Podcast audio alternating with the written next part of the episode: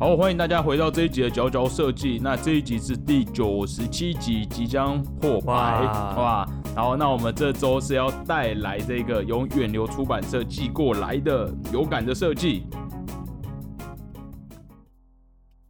我觉得距离上次录音好像过了很久、哎，哎哎有种很久没有跟大家讲话的感觉。哎，怎么会这样？我们上一次录了很多嘛？哦，对，上次上次录了很多，嗯对。嗯嗯这一次首先先来感谢听众回应好了，因为最哦近对对对，我们那个 Apple Podcast 沉默了很久，最近突然又有很多人回来留言，很多先来了，先来讲一下，复数，很对复数就是很多了。嗯。首先第一个是 Lily，好，Lily 小姐她说好好奇两位主持人的学历，感觉两位是自己学长的可能性蛮大的，加油，请继续带给我们设计的动力。好，这个这个这个要回应，还是请他请他回去听？对啊，我们可能讲过很多次，他一定没有发了我们。可能是新进来的好好听众，嗯，对对对。好，可能，但我觉得应该可能是吧，可能是学妹吧。不知道他怎么发掘的，这可能性从哪里判断发掘对啊，从这个里秀出可能性。很很喜欢批判的感觉嘛？对，很好奇，我也很好奇他怎么感。对耶，好好奇耶。对啊，气气质啊，声音可以气质哦听得出来。每周我们都会报告一下最新的听众回应。好，那这周带来的一本很很新很新的书，而且这本书是作者在疫情期间写完的，所以它真的是一个很新出版，然后立刻就有中文版的书。那它是叫做《有感的设计》，Design Things That Make Sense，就是很有感觉哦，很有对，就是 sense 的感觉。那它是有一个叫做 Deborah Nas 戴博拉纳斯一个呃，他是一个教授，他是这一个 TU Delft，呃，台夫特里对台夫特理工大学，在阿姆斯特丹吗？在荷兰，好像不在阿姆斯特丹，反正在在荷兰，在荷兰，在荷兰，嗯对的，这一个叫做 Strategic Design for Technology Based Innovation 技术创新策略设计。好，这就是这个设计师的背景。那他为什么会写这本书呢？他其实他一直在研究刚刚讲到的关于技术创新的一些新创产品跟一些新的科技产品。那他本身就做这个研究，那他也是呢一些很多设计公司的这种像是设计策略的顾问。所以他今天想在这本书里面来跟我们讲，到底为什么有些产品会成功，有些产品会失败。那现在大家到底一个让大家有感觉的设计产品的一个新的一个科技产品会是什么样呢？好，所以它里面其实讲了很多很新的，就是包括像是 Tesla 或是大家常常听到的 Google 啊，那还有一些很多新创啊，对新创的电动脚踏车之类的。对，那他其实讲了，他不单纯讲硬体产品，也有讲很多设计及服务，那或是像是很多 App、很多 UX 的东西都有在这本里面讲。这本其实我觉得算是很工具书、欸，，对，因为就是项项分的很明确。对，一项项分的很明确，所以它几乎是，如果你是在做科技产品的人，或是你有这样的想法，就是你可以放在手边，就无聊你就可以随手翻，翻 对，你就可以翻出其中一篇，然后就想象你现在产品有没有在尝试探讨这个、这个议题。好，哎、那我觉得是在讲之前要 cue 一下这个 cue 一下出版社吗？哦，远流吗？对，对对对，好，谢谢感谢远流那个、呃赞助。赞助，对，嗯寄过来，对啊，每次每次他们都会分享，都会跟我们讲，哎、最近有什么新书，然后我们如果想看的话，他可以让我们分享给大家。好，所以这本真的很赞。那哎、我觉得进入这一本讲这么哈，它其实不哈口，可是它里面就是讲了大概讲了，它其实分了两大类，他有讲到，嗯，看一下哦，要打造个很有感的产品，他分别讲了二十四个去强化你这个设计的优势，就是你用一些角度切入，或是用怎么样的一个东西去强化你的设计，让大家会想使用。那另外一个是要如何去减少设计阻力，因为有时候他觉得。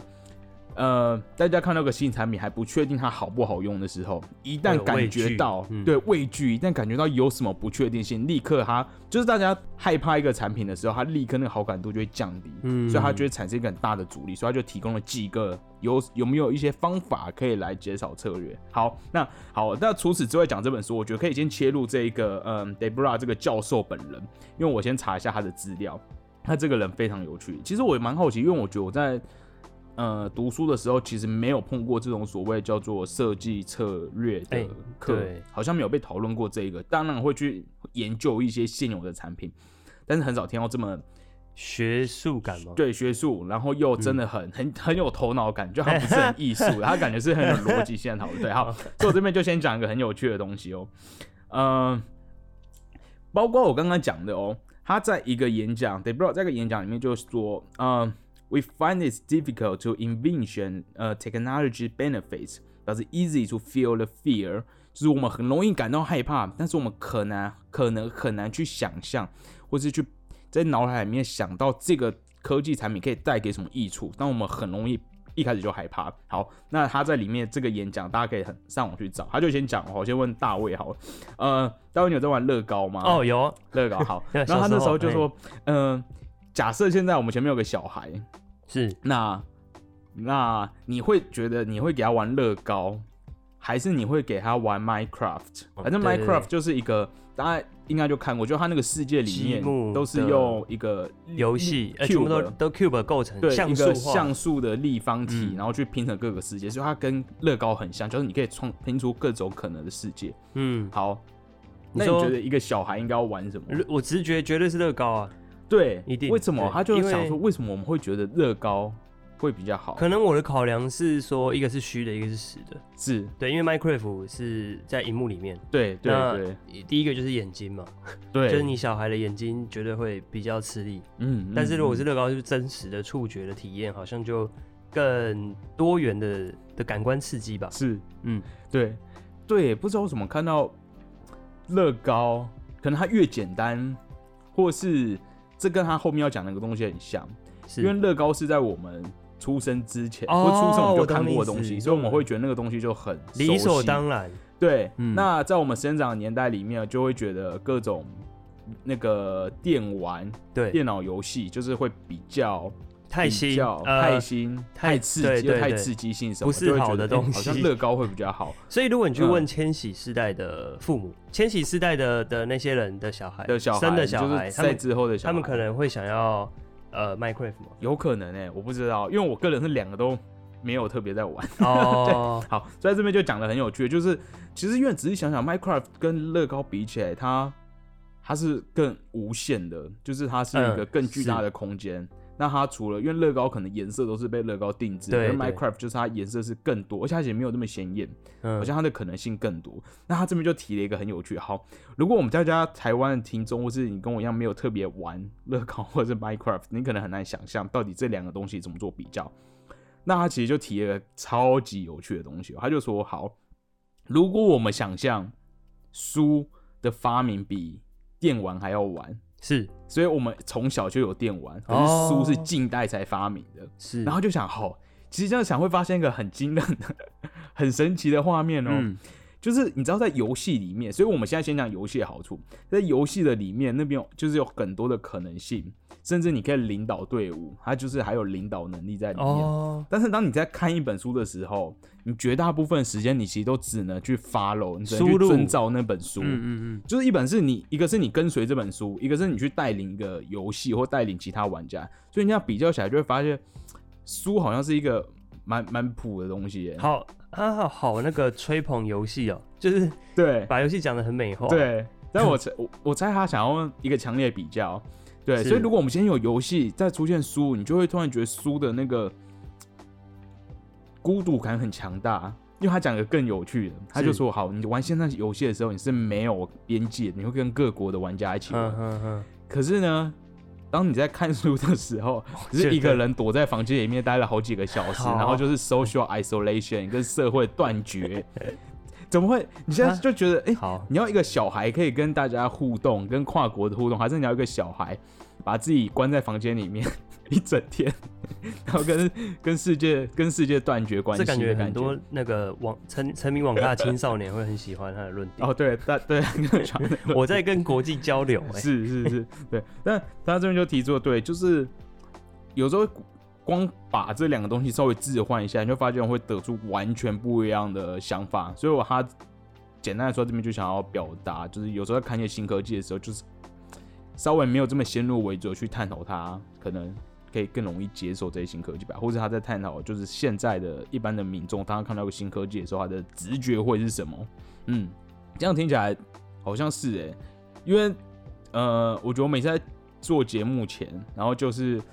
以前以前真的还没在做节目前就买的书，就会随手翻一下，然后放在那边，哦，就不会再看它。可是就是现在为了做这个节目，我就真的会吃饱饭坐在那边，就是坐在那边一直看，一直看这本书，真的对，真的是跟这个社会就是隔隔绝了这样子，嗯。化为做孤岛。好，这样好好等等好。什么 什么？好，好，但好，接下来哎、要讲，等一下，对他提的这些点是是有一要想要带出一个他的什么论点吗？对他有一个嗯，论点哦，这个东西是一个叫做 Data Elson 做的提出的一个理论，他就说，哎、为什么我们刚刚当我们去看待一个小孩去玩乐高还是玩电玩的时候，我们会有这样先入为主，或者我们会有这样的一个观点？他就说啊，其实哦，人其实可以分为三个阶段。当我们去回应一个科技的时候，那第一个阶段呢，就是当我们出生的时候。当我们出生的时候，我们看到周围的科技产品，我们直觉的反应就是它是很 normal 的，它是很嗯 ordinary 的，然后然后很 natural parts of how the world works，它是很自然的，生来如此，，对，生来如此，这世界就这样运作，所以这些东西就是我们出生时候看到的东西。那接下来呢？随着年龄的增长，当一些发明呢，它是在我们十五到三十五岁之间发生的时候，我们就会觉得哇，这个东西是很新的、很刺激的，很革命性的，然后它甚至是一个职业的职业的可能性，它可能是我们可以把它当做未来想做的职业，哦对，因为我们看到一些未来。哦，好，想必大部分听众我们都要在这这个区间，就是我们还很容易乐乐于拥抱新的事物。好，那接下来呢，就是即将进入人生对于新科技的第三阶段。当这些发明呢是在你已经超过三十五岁之后的发明，嗯，你就会开始觉得这个东西它是在 against 是什么？对抗你的宇宙，对嗯，对抗整个你你你自然觉得东西的是这个 order order 是什么？那个规则秩秩序。序，对对嗯对，就是他在违反你在心中的那你的世界观啊对你的世界观没错，就是他对你就觉得违反世界观。哎，其实比我想象中的哦还要早哎，对，三十五岁耶，但他这是一个平均，但三十五嗯。岁耶，三十五岁不是很多科技宅吗？我们刚刚提醒自己，嗯。就是三十五之后还是要一直不要畏惧新东西。但他刚刚讲这个十五到三五啊，我发现这嗯嗯嗯他对我们嗯来说大概就是 iPhone 出来的的时间。嗯是那其实对于现在的可能，呃，现在国中生现在的国中或国哎、其实国高中生们对他们来说，其实 iPhone 就是理所当然，嗯嗯几嗯几乎啦。嗯对哦，对啊，他们可能看到荧幕，就是他们就是那种看看到荧幕都觉得滑的。看到荧幕都想滑的那个年代 是的的那个人，对，可能就是不知道录音带是什么他们是不是没有经历过以前的触控荧幕很难按？哦，哎电电现在的有些，iPhone 还是很难按。呃，哎、我小时候的第一只手机就是，哎、第一只好像是是键盘的，但我碰到的第一只第一只触控手机是 Nokia 的，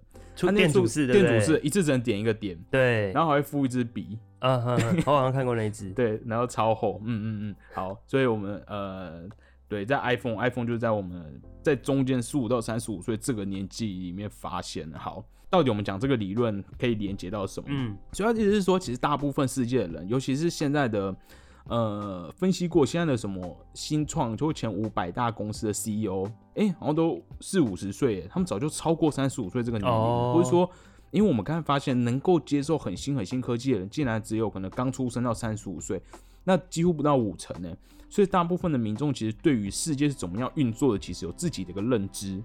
那嗯他接下来就讲到说，所以我们这个设计策略是怎么回应这个部分的？那他其实要做的东西，就是要把一些东西连接到某些我们已经知道的东西。他就打个比方，那个比方说，好，呃，Tesla，Tesla 或者像电动车，其实他们前面就是全部都电动，所以他们其实不用进气孔，他们不需要冷却它的引擎。对但其实第一代或者前几代 Tesla 刚出的时候，它前面还是有个黑色的这一个，这个叫什么？我不知道它的名字叫什么缝，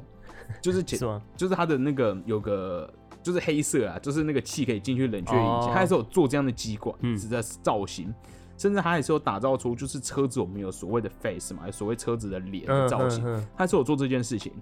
那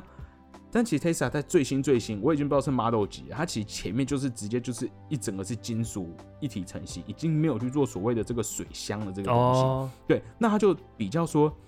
哎、如果 Tesla 一开始就出了这一个没有水箱造型的车，那大家可能不接受是不对，而且你其实现在看起来是有一种外星人感，因为它真的是不是你没看，就是你没看过的东西。他觉得如果我们大家先看看到个没看过的东西，我们可能会开始害怕，嗯那我可能会觉得说，哎、自动驾驶真的可以吗？它会不会出车祸？我们开始会不断的朝反面去思考。哦，对，可是如果，当我一个产品，一个新的产品，它试图去跟现有的产品有一个连接性的时候，一开始你就会觉得，哇，它就是一一般的车，就是你认知中的车，但还有稍微有了一些新的功能，你好像对于它的那个排斥度，哎、可能就不会这么大。所以他就会讲到一些新的科技产品会如此的用这样的方式去做连接，其实根据我之前待的公司也会有点像嘛，就是 VR 其实也有很多人把它尝试做成眼镜，因为大家可能会比较知道去怎么用它，甚至说，其实我自己在接一些案子的时候，也常常有这样子，就例如我们设计某个很特殊的造型。那其实最简单的跟设跟业主沟通，就会直接跟他说这个东西就像是某个什么东西，那就立刻就可以到哦所以就是像那样，他就可以立刻可以想象，嗯对对，其实我们最近在做某偷偷做某个产品，那它的某个结构其实类似颈挂式的耳机，对。哦，但当我们把这个两个东西做连接之后，这个提案就通过，就是大家就会，当然会还是遇到很多研发上的问题，可大家就会比较好把两样东西连接在一起，这样子。嗯，讲完这一个 d e b r a 他的对嗯的背景资料，嗯好，接下来就来讲这本书了。嗯，哎、其实我会先去查一下背景资料，是我发现有时候都随手翻翻，其实有点像读书心得报告。嘿，因为我看到上一篇在 Parkes 的留言，然后就嗯有人说，哎、可能是学长，我就想说，哎、我们这样其实会不会很像像是在学校吗，很对，很像在学校做一个阅读报告？这到底这到底差别在哪？你说心得报告跟对，跟我们现在做节目比起来，到底差别在哪？哎、其实我觉得不用特别要去追求怎样的差，怎样的差异？因为我们光讲出、来，两个人讲，然后互动嗯哦，这件事情，哎、就变成是对啊，跟有可能、欸、跟单纯你阅读文字的心得就不太一样的意思。是，所以啊，OK，心得也可以有。等级之分嘛，对不对？你可以有你说我们的心得比较，小学生的我们是心得，A A plus 的心得，没有没有，我没有说我们很厉害啊，我没有说我们，但我是说小学生小学生写心得啊，或者就是是或者是你什么影影评人，哦，或者是作家写评论。你是在对比到我们节目吗？哦，我没有说我们在哪里啦，但我只是说哦啊，也不见得说新的就是不好就是不同人生阶段还是对啊虽然是很像同一个模式，对啊是没错没错，没错确实嘛，嗯，嗯，好，那好，我刚才 科普完这个这个教授的背景，哎、其实他在 LinkedIn 上，或者他自己有他自己的 Instagram，所以大家也可以去追踪他。这这本他真不愧是讲策商那个策略的设计设设计师，因为他在这本书的里面，或者在很多地方，他都写他的 email 跟他的 LinkedIn，跟就是他说可以联系他，就是非常商业嗯，导向的书。好，但是呢，这本真的是很值得一看的书，因为它里面接下来就讲了各种很适合你，不管是做 UX 还是你是单纯做产品的人都可以用上的东西。好，刚刚讲到了要如何去呃让大家很容易去接受个新产品，那如何去减少阻力，它里面就讲了二十四个。可以去强化你设计的优势，跟十三个可以去减少你设计的阻力。那我其实大大概可以念一下，因为它这些就是呃，其实我觉得蛮蛮不错的是，大家一定听过什么呃使用者为中心，哦，但它其实应该说这是一个大家都知道理念，但是到底怎么样执行它，其实有时候是蛮空泛的。因为我当然知道使用者是中心，但是它到底有哪些细节可以执行？我觉得如果你已经离开学校很久，已经开始有点模糊这个概念，就蛮适合去就是看过这里面讲的每一个东西。它从里面就开始讲到，哎、怎么样可以去让你的产品让大家更想使用，或者更有特色？那可能就从嗯，克制化啊，好，很简单，节省时间，零麻烦，然后省钱省效率。那它是一个结构，或是它可以提升性能，然后愉悦的感官，或是激发学习啊，提升社会影响力，或是共享，或是减少足迹。它其实讲的很全面，各种软硬都有。好，那这边就可以先讲到几个它里面提到的点。第一个是我蛮喜欢，他就讲刻字化的部分，有点算是我有点 shock 到，发现哎、诶原来我已经中了，中了这件事，我自己没有发觉。哦他就讲就是 Netflix，哦，不知道大家大卫你有注意过，有时候 Netflix 它的那个缩图它其实会换，就是同一个影集，但是对它在里面的时候，他对竟然不同哎、他会截不同的画面出来，对，他可能会看你的喜好什么的，没错。算出那个图。没错，对对对，超好笑。他在嗯，他在里面就是先举的《怪奇物语》好，哦，那先讲一下《怪奇物语》什么，《怪奇物语》就是他在讲欧洲吗？还是美国？反正里面有点克苏鲁神话，就是还有点偏恐怖的、惊悚刺激、恐怖的青少年冒险影集。对我只看第一季啦，所以我不确定后后面在干嘛。好，但所以它就是它其实有青青少年的冒险成分，但它同时又有一点恐怖片。那它这时候就截了好几个怪奇物语在 Netflix 出现过的那个节目缩图，哇，就有很阳光明媚，可以看到青少年的脸，跟他们骑脚踏嗯牵脚踏车的画面，但也有他们已经有点在那个克苏鲁世界，所以你会看到一些触手红光，就发现哇，这两个版本差这么多，但其实都在讲同个影集。那里面就讲说，哇，其实 Netflix 会根据假设你这个人都很喜欢看恐怖片，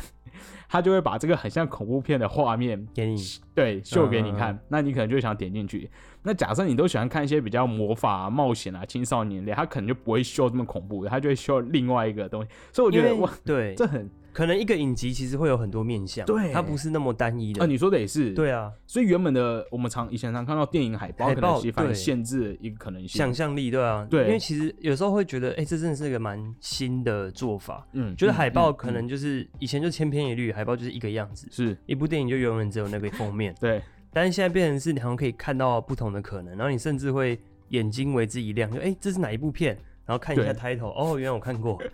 对，然后更它里面讲的更夸张了，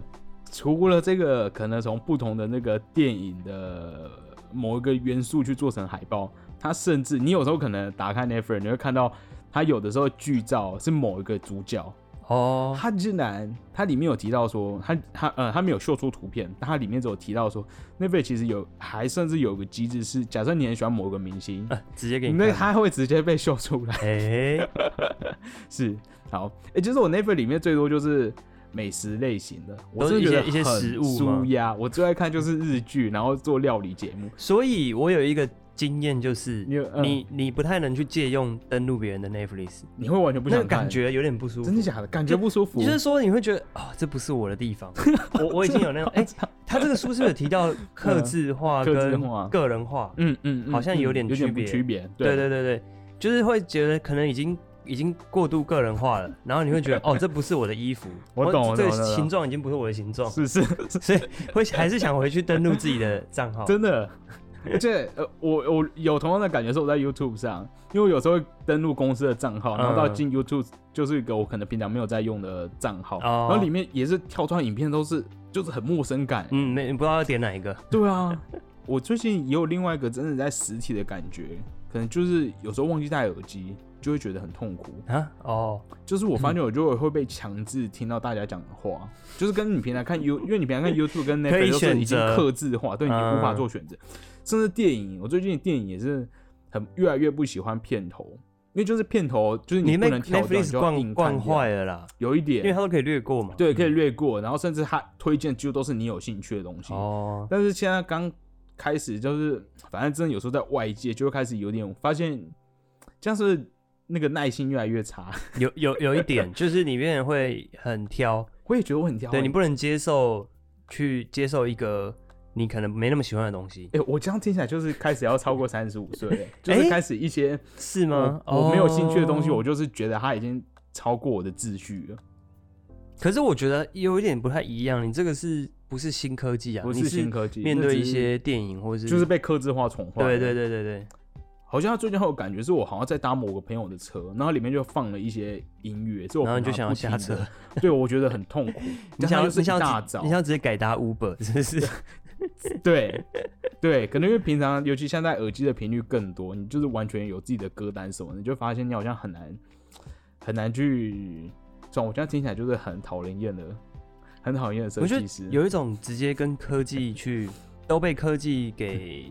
占据吗？还是奉献给科技的感觉？有有一点啊，就是你都对啊，变你你你嗯。变成就是逃进科技里嘛，逃进科技里有一种感觉欸，嗯，嗯。的确我有时候看到路上的阿姨在戴耳机，我想说奇怪，她在我我在公车上，因为我前天我很久没搭公车，那我前天搭公车就发现每个阿姨都会戴耳机，欸我想说奇怪，她里面在听什么，我有点有点 好奇，对，我不确定在听什么，哦，说不定在听重金属。好，啊所以这边就讲到这一个呃科字化，就是其实呃我们是呃想象刻字化跟实际在商业上用刻字化还有很多的不同。好，那它里面我现在刚才讲到什么？我蛮喜欢它里面提到的一个也是很像商业名词的缩写，叫做 KISS，然后 Kiss，、哦，他说叫做 Kiss is still be simple，嗯嗯，保持它很哎笨蛋的简简单嗯，他说是这个，这是美国海军在一九六零年代采用的一个设计原则。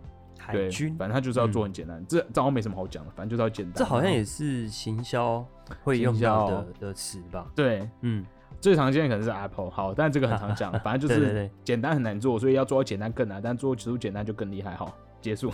只是想讲一下看到一个新的字。好，那那接下来我觉得可以讲一些跟我们更有关系的，它里面很多的去强化的优势，也有一个我们平常很常见的哦，就是所谓的促进共享、共享经济。那它里面也讲到了更多更有趣的共享，包括一个共享，它里面有提一些案例嘛。那有个案例叫做这个 Share Earth，就是分享地球。然后就说，哎、如果我有空闲的空地，那我就可以上去让人家来种东西，那你种东西可能就分点给我，然后就可以促进这个地球土地的使用。嗯，好，哎、这很帅，因为我真我会讲这个，是因为我在脸书上真的有看过，我看过有个人，就是他在三峡的某个山上有一块地、哦。跟一间房子，嗯，但他就说他不想要，可能年久失修让它荒废，他就说，哎、你可以来免费住，但是条件就是你真的要在里面种东西，哦。但就免费，可能就是维护。一定要把它维护好。嗯。对对对，算是有点像打工换宿，其实还不错。如果老了可能会想要，哎、哎，他刚刚说这个薛二十是什么？也是虚拟就是计划 app 没有是是 app，、哦，但是一个真的，就是我有空闲的土地，哦，你有可土地可以以来种。给人租给嗯人，嗯嗯嗯嗯，OK。哎、有没有人要种？那个？哎在云对林有，耶。云林有。你？有啊，在一个很哦，荒你有地哦，有有地哦，在那个、哦。一堆农田里面，小小、欸、很便宜耶。我这边才知道，原来那个农地，哎、也不能说便宜。我记得农地。那好像是一个两分还是五分的地，没有到什么一甲这么大，哦。但就是，但还是我不知道那个量是多大。一年十二个月的租金大概是两万块、欸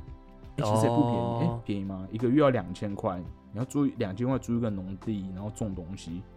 我之前听过在哎、好像是新北的山上吧，是是是，有那个可能一张双人床大小，嗯，一年哎、一年八千，哎、哎不到一张双人床对双人床很小哎、嗯没有很大，就一年对八千哦，一个月要花，所以一个月要就是给有嗜好的嗯，对啊，好，主要就是里面有提的各种，还有一个叫做什么 Next Door，就是你可以跟邻居借东西，哎、你说这个都是 app 已经有的 app 都是？已经有的 app，、哦。而且可能已经有点早期了，我觉得，嗯，所以你就是可以上去登记，然后跟邻居借东西，对。好，那它其实它里面讲到一个，除了讲这么普通的东西，它里面也提了一些我觉得很酷的新概念。在讲到共享的里面呢，哎、它其实不是在共享这边讲，但它提到一个我引起我注意的东西，是跟房地产有关。他讲到一件事，就是说，哎、呃，房地产有没有不同的可能性？是用这一种有点像是大家一起来购买，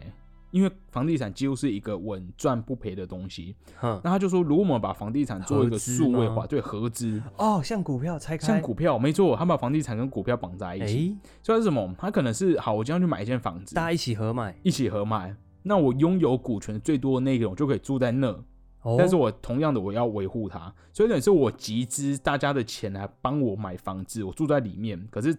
那个总共的里面的钱有一部分是其他人的。哎好，但好好处就是双赢哎，等于是我不用这么多钱，我就可以买到房子。那其他人他虽然把钱有点像借我，或者把钱入股，可嗯是这房子几乎都会赚钱，很难会跌，对所以他们的这个钱也会跟着房子一起涨价。等于说我不用付这么多钱，他们也不用付这么多钱，但就是就只是买了一个股票的概念。他没有说是不是他提的或者他引用，但他就他就在解释说，因为我们一开始假设你开始讲到说，哎、如果房子合资，大家就对觉得哎。诶真的可以吗？可是仔细想想，其实就跟股票差不多，是啊只差一个实体股票，然后觉得哎、诶好像就想得好像，可行呢、对，好像可行。而且其实我觉得这概念化为现实一点，有点像是你买房来嗯租给人，对你买房租给那个人，租给那个人自己花钱，你可能买一间那个家庭式，然后你租给三个人，然后那些房客就是帮你付一点贷款，对，也是有一点这种感觉。对对。可是他这个又更明确拆开，就是已经不是租了，是直接拆分成好几个对。虚拟的碎块。对对对对嗯。对，而且他是想把它，他讲这个还有个更全面，想把它变成这是一个平台，哦，就是你不是真的去跟你的亲朋好友 好像有点是你可以随时去认购某一个人买的房子，对啊，这真的是一个双嗯。双赢吗？也不能说双赢，它是一个房价太贵之下大家合力奋对啊，斗的我觉得好像蛮合理的。对啊，那我们要大家集资，感觉，但是这个我觉得这个东西需要有 要有一个对的平台啊，要有个对的平台去去嗯把这个过程让它是可以操作的，嗯好操作的对啊。我已经听过不止一个设计师讲，就是他们老了就想要合买一栋公寓，然后打造成一个设计、我们是不是？在嘉嘉义设计展有看过？真的假的？有吗？有有一个我忘了、欸。有，我有吗记得我记得我们一起看到那个表板，然后你就说，哎、好像可以一起买一栋房子，然后自己规划里面哦，真的假的？哎、好像、哦、那只是你自己想的想法，我不知道。忘了，但我可能讲过。好好好好好好，反正是一个对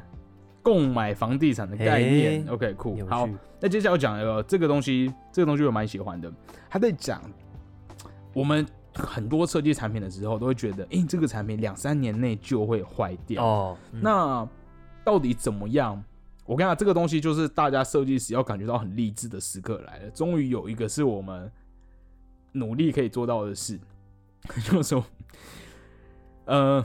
除了让这个产品不要这么容易坏掉，设计其实也可以做一件事情。嗯，设计可以做的事情就是让这个产品成为一个有爱的设计。他在讲什么？他在讲说这个设这个产品如果设计的非常的好，大家就会想要拥有它更久，那就会成为一个很棒的一件事，就大家就会想把这个产品用的更久。他提出了真的一个实例，就是 B N O。B N O 是一个超高级的音响品牌，对，那他家的东西都是超美，嗯，所以基本上，如果你买了它，你大概这辈子都不可能把它丢掉，对。你就会想把它带到棺材，因为它真的美到炸，然后嗯。价钱也非常贵。对，他就说 B N O 真的做到这件事情，因为 B&O 东西设计的太漂亮，然后又很贵，所以大家几乎买了它之后就是会一直用，甚至就算它坏掉，它也会把它放在那边当摆饰。所以就说这就是真的是设计到设计一个产品，让它有爱到大家会想要一直用它。哦，这这也是一个设计可以做的事。但好了，嗯这个就是有点比较极端的的理想状态吧。哦，的确的确，因为它真的是要品牌要打造起来，才有办法打造这件事情。然后那个可能你的 成本啊跟售价、啊那杠杆要拉出来，其实很多产品都有哦，就是现在看像生者啊，或者是什么柳宗理的一些锅具盘具、就很贵，可是它就是贵到你真的会愿意用个几年，不传像宗接代的不像铁锅 IKEA 的东西，你就会觉得。哦啊，算了，坏了就坏了吧。对，设计出好的设计也真的是可以延长使用寿命。好，那接下来跳一下好了，因为它里面讲了很多东西，大家就可以一个一个一个一个来细细的嗯来看。接下来讲到刚刚讲的，他说好，除了刚刚提到几个可以去强化设计，让大家更想要用，或者另外一方面哦，反过来说就是呢，减少它的阻力。对好，嗯要怎么样去减少阻力呢？它里面有提到，嗯，其实它里面提到个蛮大的一点，就是跟前面的那个很像，我要把东西设计的跟某个大家熟悉的产品很接近。嗯它里面提到就是有 VR、Google Glass 的这些东西，有些东西就是它刚推出的时候长太行，那大家就反而不敢去用它，那有很多隐私的顾虑。所以当若一个东西它长得跟某个现在的产品越接近的时候，它就会让大家接受度更高。嗯，好，那它在这个呃减少车机阻力里面，我几个觉得可以分享的，还有一个是维护人身安全。我觉得这一点好像我们呃、哦很容易放在最后一步，或或者我其实平常也不会想到。因为他提的点点啊提的案例好像就是跟安全确实有关，生命危险了，生命危险、嗯生命危险有关。嗯，像是那个自动驾驶嘛，对对然后对。对，还有呃呃，就是特斯拉的自动驾驶好像还嗯。是会规定你的手一只手要放在方向盘上。嗯嗯嗯。那如果它有感应器啊，如果你的手离开的话，还是会叫提醒你。对提了很多个细节，然后还有嗯。提到有一个那个叫什么，一个羚羊脚踏车，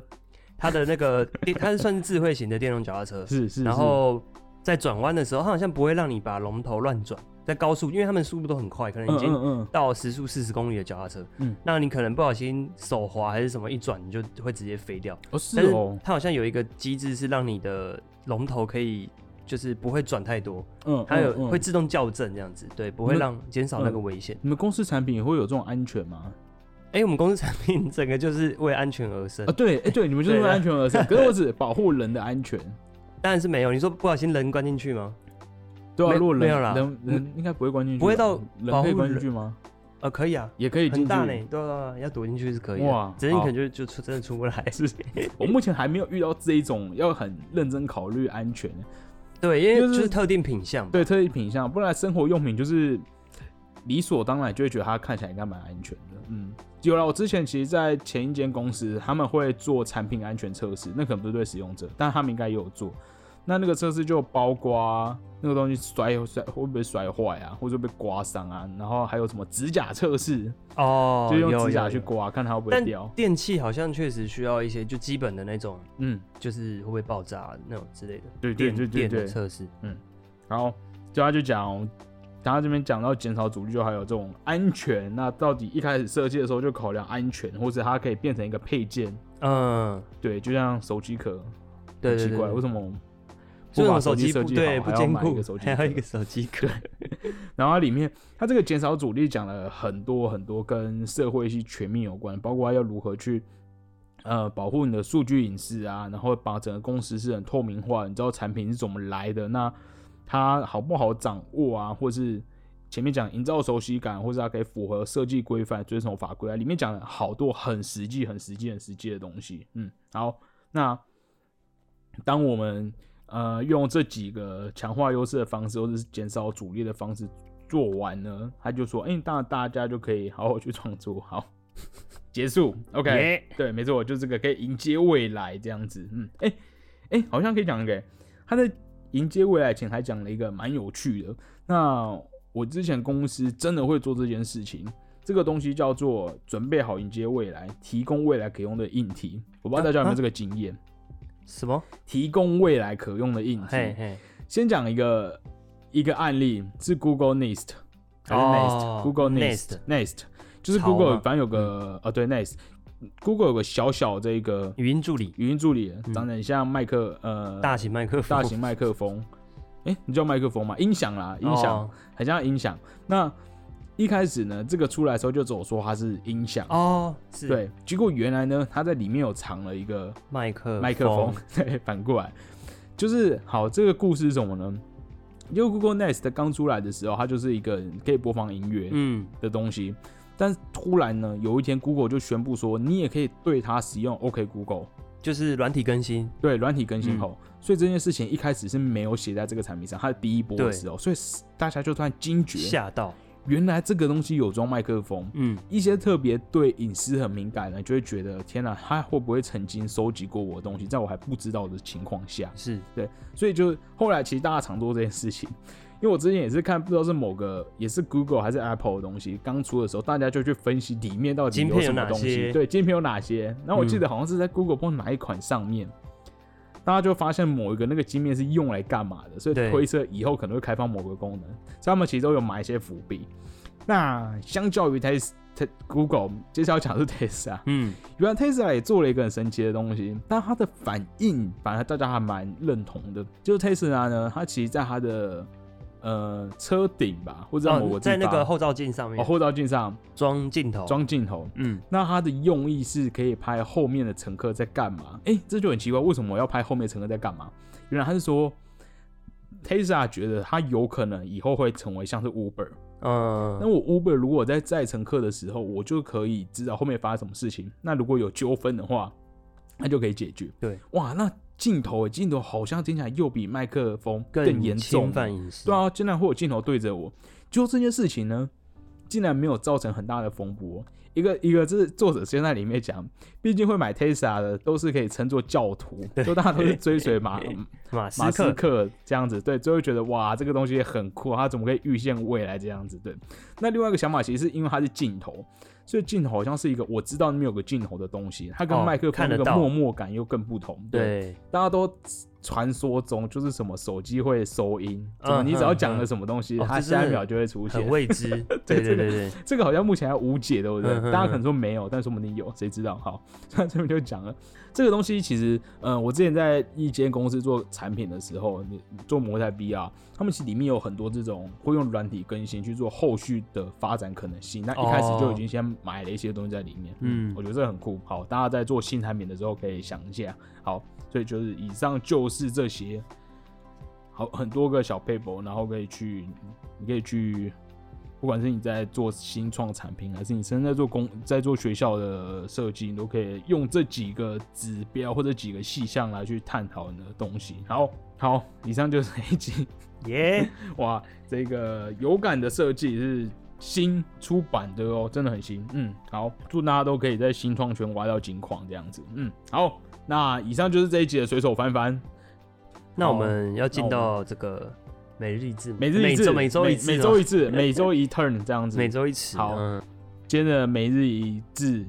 我们刚才讲的各种，哎、你要怎么让产品更好，或者怎么样减少恐惧、减少阻力，那我们要达到就是一个平衡嘛。不是要讲 balance 这么简单的字。如果你是做平面哦，或者你在做产品，你就遇到一个状况，就左右长一样。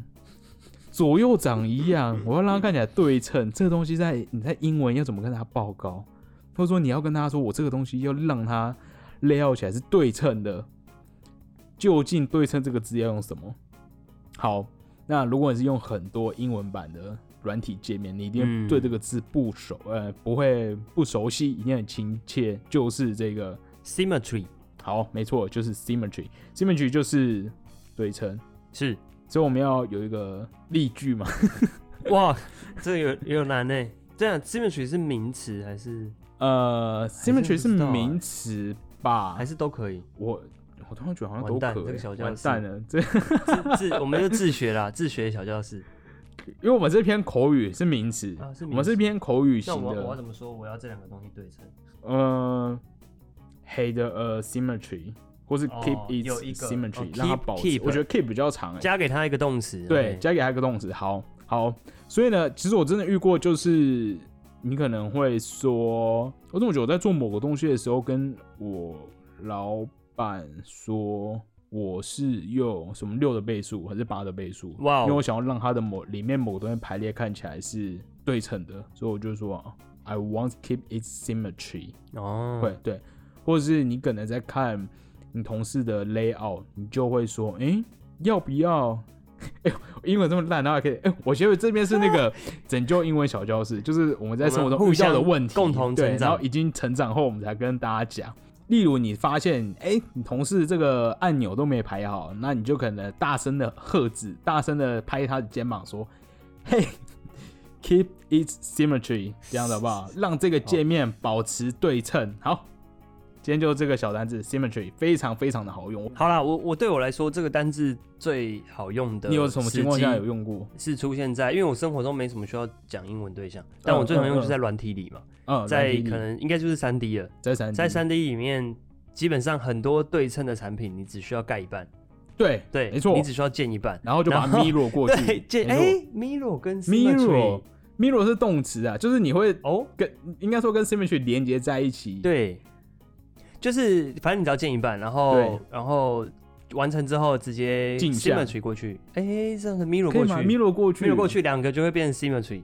对，两个变 symmetry。所以我的印象就是这个东西是一种呃，让我有一种希望的感觉，哎、快有效率，希望就是有一种是哎、过去就好了这样子。那我到底现在还用到哎到底是 symmetry 啊？mirror 跟 symmetry 有什么差？啊、mirror 是动词嘛，你要把那个东西镜像过去，它就会翻面过去。可是 symmetry 是有时候是你在 layout 的时候，例如我这边有两个物件，那我要让两个东西啊对齐我至中，我就会用 AI symmetry 里面的那个对齐工具，对，对齐工具啊，那个也是叫 symmetry 啊。等分对对对，没错，哦，就会哦，因为 symmetry 除了有对称，它也有等分，就匀称的感觉，就是对称性。对，反正它就是有对但动词就是用 mirror 去做，你在 AI 里面也会吧？你在 AI 里面按按 O 吧，我觉得就可以 mirror 过去，画一个中轴。好，OK，好，所以今天带来就是 symmetry，希望大家的生活中都有 symmetry 的美感在。OK，好，好，以上就这一集，那我们就下礼拜再见，拜拜。拜拜。